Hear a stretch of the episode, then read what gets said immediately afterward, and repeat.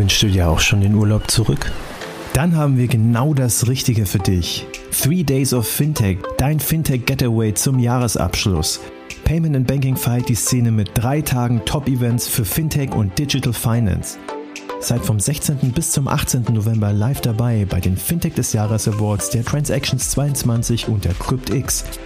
Los geht's am 16.11. mit den Fintech des Jahres Awards, unserem Gala-Dinner und der großen Fintech des Jahres Show, wo wir die relevantesten und innovativsten Unternehmen aus der Finanztechnologie prämieren. Dieses Jahr bunter und spannender als je zuvor.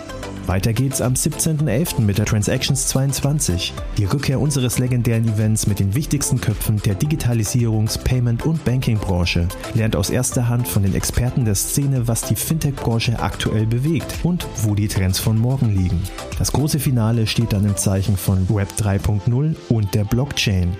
Erlebt die Zukunft des Internets, der Finanzwelt und der Geldanlage auf der CryptX und lernt von den wichtigsten Köpfen der Branche alles über Trends und Entwicklungen rund um Krypto Krypto, Blockchain und digitale Assets. Also, worauf wartest du noch? Sicher dir jetzt deine Tickets und folge dem Link in den Show Notes. Willkommen zu Alles Legal, Fintech Recht kompakt. Payment Banking und Paytech Law verpassen dir jeden Mittwoch Einblicke zu Rechtsthemen aus der Welt von Payments, Banking, Krypto und Co. Viel Spaß mit der heutigen Episode mit Frank Müller und unserer Gastgeberin Christina Casala. Eine neue Ausgabe, alles legal, Fintech recht kompakt. Heute wieder mit Frank Müller. Frank Müller, viele kennen ihn schon, ist einer der Gründungspartner der Änderten Rechtsanwaltsgesellschaft und er berät im Bereich Bank- und Kapitalmarktrecht. Heute sprechen wir oder wir knüpfen an an einen Podcast, den wir letzte Woche ausgestrahlt haben. Wir sprechen über das Thema Plattformen und Marktplätze. Frank, erst einmal herzlich willkommen. Schön, dass du wieder dabei bist. Wir hatten aufgedröselt, wo der Unterschied zwischen einem Online-Shop und einem Marktplatz ist und dass ein Marktplatz quasi synonym ein bisschen auch zu Plattform behandelt wird. Wir wollen heute noch mal kurz auf das Thema Spielregeln auf den unterschiedlichen Marktplätzen eingehen, denn es gibt ja nicht nur B2C, sondern, und das ist ja wahrscheinlich auch der viel größere Teil, die B2B-Marktplätze. Ja, genau. Also wir hatten das letzte Mal schon kurz uns unterhalten, was da der Unterschied ist. B2B bedeutet eben Unternehmer und Unternehmer und B2C eben Unternehmer und Verbraucher, wobei der Verbraucher nicht der Verkäufer, sondern der Käufer ist, weil wäre er der Verkäufer, dann würde er sehr schnell in die Gewerblichkeit reinkommen und dann wäre er nicht mehr C, sondern B. Ja, der Unterschied, den hatten wir schon mal ganz kurz aufgedröselt. Also der, der Hauptunterschied liegt vor allen Dingen darin, dass wenn ich als Verkäufer auf einem Marktplatz mit einem Verbraucher zu tun habe, dann habe ich eben ganz verschiedene rechtliche Pflichten, die der Gesetzgeber zum Schutz des Käufers eben ins Gesetz gepackt hat. Und dazu zählen insbesondere die vorvertraglichen Informationspflichten. Das ist ein ganzer Katalog an Unterlagen, die man da zur Verfügung stellen muss. Kein Mensch weiß, wer das liest. Ich habe es noch nie gelesen, außer wenn ich es mal für einen Mandanten zusammen zusammenstellen musste, dann äh, liest man natürlich, was da alles, was man da alles braucht. Aber das ist einfach eine schiere Fülle an Informationen, die, glaube ich, keinen Verbraucher interessieren. Aber der Gesetzgeber meint eben, dass man die geben muss. Und äh, dann ist der Verbraucher wie immer geschützt mit einem Widerrufsrecht. Die Widerrufsrechte sind für den Verbraucher von der Rechtsfolge her immer gleich. Für den Händler ist es natürlich ein Thema, weil es verschiedene Widerrufsrechte gibt. Und wo es verschiedene Widerrufsrechte gibt, gibt es auch verschiedene Widerrufserklärungen. Und da ist der Gesetzgeber relativ streng. Also wenn man für ein bestimmtes Widerrufsrecht, das besteht, nicht die richtige Widerrufserklärung nimmt, dann hat der Käufer eben ein Widerrufsrecht und das kann er unbeschränkt, also zeitlich unbegrenzt ausnutzen. Und das ist natürlich ein relativ großes Risiko in der Summe für den Händler, weil er dann eben auch nach Monaten noch damit rechnen muss, dass das Widerrufsrecht ausgeübt wird und er dann die Ware zurücknehmen muss meines Wissens ja sogar für den Endkonsumenten über einen Zeitraum von vier Jahren. Stimmt das? Du meinst die Dauer des Widerrufsrechts? Ja. Nee, unbegrenzt, zeitlich unbegrenzt. unbegrenzt. Ja, genau. Genau. Und bei B2B ist es aber ein bisschen anders. Du hattest ja über das Pickerl im letzten Podcast berichtet. Sobald man es als Händler kauft, geht's schneller? Genau. Nö, also als Händler, wenn ich ein Unternehmer bin und kaufe etwas, dann habe ich kein Widerrufsrecht, weil Widerrufsrechte haben nur Verbraucher. Mhm. Okay. Inwieweit spielt das denn eine Rolle auf den Marktplätzen und auch in den Online-Shops? Die Widerrufsrechte? Mhm.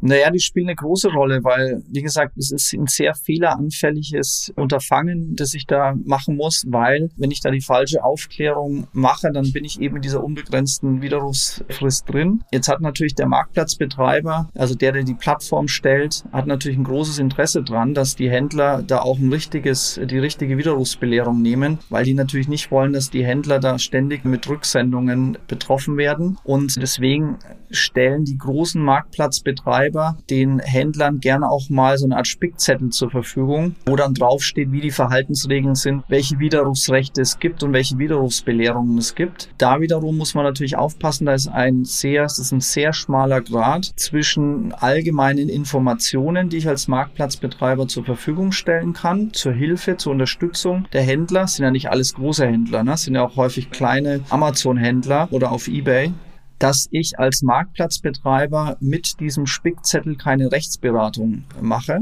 Das ist nämlich den Rechtsanwälten vorbehalten und es richtet sich nach dem Rechtsdienstleistungsgesetz, heißt es. Und da steht eben drin, dass ich als eben nicht Rechtsanwalt keine Rechtsberatung machen darf. So, und jetzt ist die Frage, wo ist denn dann die Grenze? Ne? Wenn, ich, wenn ich allgemeine Informationen gebe und sage, schau mal, als Online-Händler, wenn du mit Verbrauchern zu tun hast, musst du verschiedene Informationspflichten zur Verfügung stellen, du musst äh, Widerrufsbelehrungen erteilen. Das ist ja schon ein Stück weit Rechtsberatung. Und deswegen muss man bei diesen Spickzetteln schon aufpassen, dass man die Grenze zur Rechtsberatung nicht überschreitet. Und für den Händler, aber auch für den Marktplatz sind diese ganzen Verbraucherschutzrechte auch noch aus einem zweiten Grund wichtig, dass das einigermaßen passt oder nicht einigermaßen passt, sondern passt. Weil immer dann, wenn irgendwas nicht passt, hast du natürlich ein Einfallstor für äh, Mitbewerber äh, oder Konkurrenten, die dann über Abmahnungen dir sozusagen das Leben auch schwer machen können. Und da gibt's ja gewisse Kollegen unserer Zunft, weiß jetzt nicht, wie ich dazu stehe, ich bleibe da jetzt mal neutral, aber die ähm, ermahnen eben gerne und viel ab und es kann dann sehr, sehr teuer werden und logistisch sehr, sehr hohen Aufwand bedeuten. Und deshalb ist es schon wichtig, dass man in dem Zusammenhang, gerade was Verbraucher angeht, da sauber arbeitet. Umgekehrt bei einem Unternehmer im B2B-Bereich hast du natürlich dann auch andere Themen. Da musst du dann auch ein bisschen aufpassen, dass du bestimmte Gepflogenheiten im B2B-Bereich auch beachtest und dass du da auch achtest, dass nicht ein Wettbewerber auf die Idee kommt, den Marktplatz abzumahnen, weil der irgendwelche lustigen Preise hat auf der Website, die dann vielleicht so nicht sein sollen oder der bestimmte Waren verkauft, er nicht verkaufen darf oder zu einem bestimmten Preis verkaufen darf. Also da gibt's auch Themen, aber die Themen sind, sagen wir, was die Haftung angeht, bei einem B2C-Marktplatz deutlich höher als bei einem B2B-Marktplatz. Wie immer gilt, Augen auf und Gott sei Dank gibt es Anwälte wie euch, die da gut helfen können und beraten. Herzlichen Dank, Frank, bis hierhin. Und im nächsten Podcast wird es dann wirklich spannend, weil es kann ja nicht nur teuer werden, weil die Abmahnung kommt, sondern es kann ja auch teuer werden, weil man ja irgendwie auch bezahlen muss. Und manchmal kauft man mehr ein, als man denkt. Dazu im nächsten Podcast. Herzlichen Dank. Danke, bis dann. Das war alles legal, Fintech recht kompakt für dieses Mal. Wir freuen uns, wenn ihr uns auf eurer Lieblingspodcast-Plattform abonniert. Übrigens, wenn ihr noch tiefer in die Welt des Fintech-Rechts eintauchen wollt, dann abonniert unbedingt auch Paytech Talk, der Podcast von Payment Technology Law. Dort steigen unsere Experten noch deutlich tiefer in komplexe Materien ein. Viel Spaß dabei und bis zum nächsten Mal bei Alles Legal, Fintech-Recht kompakt.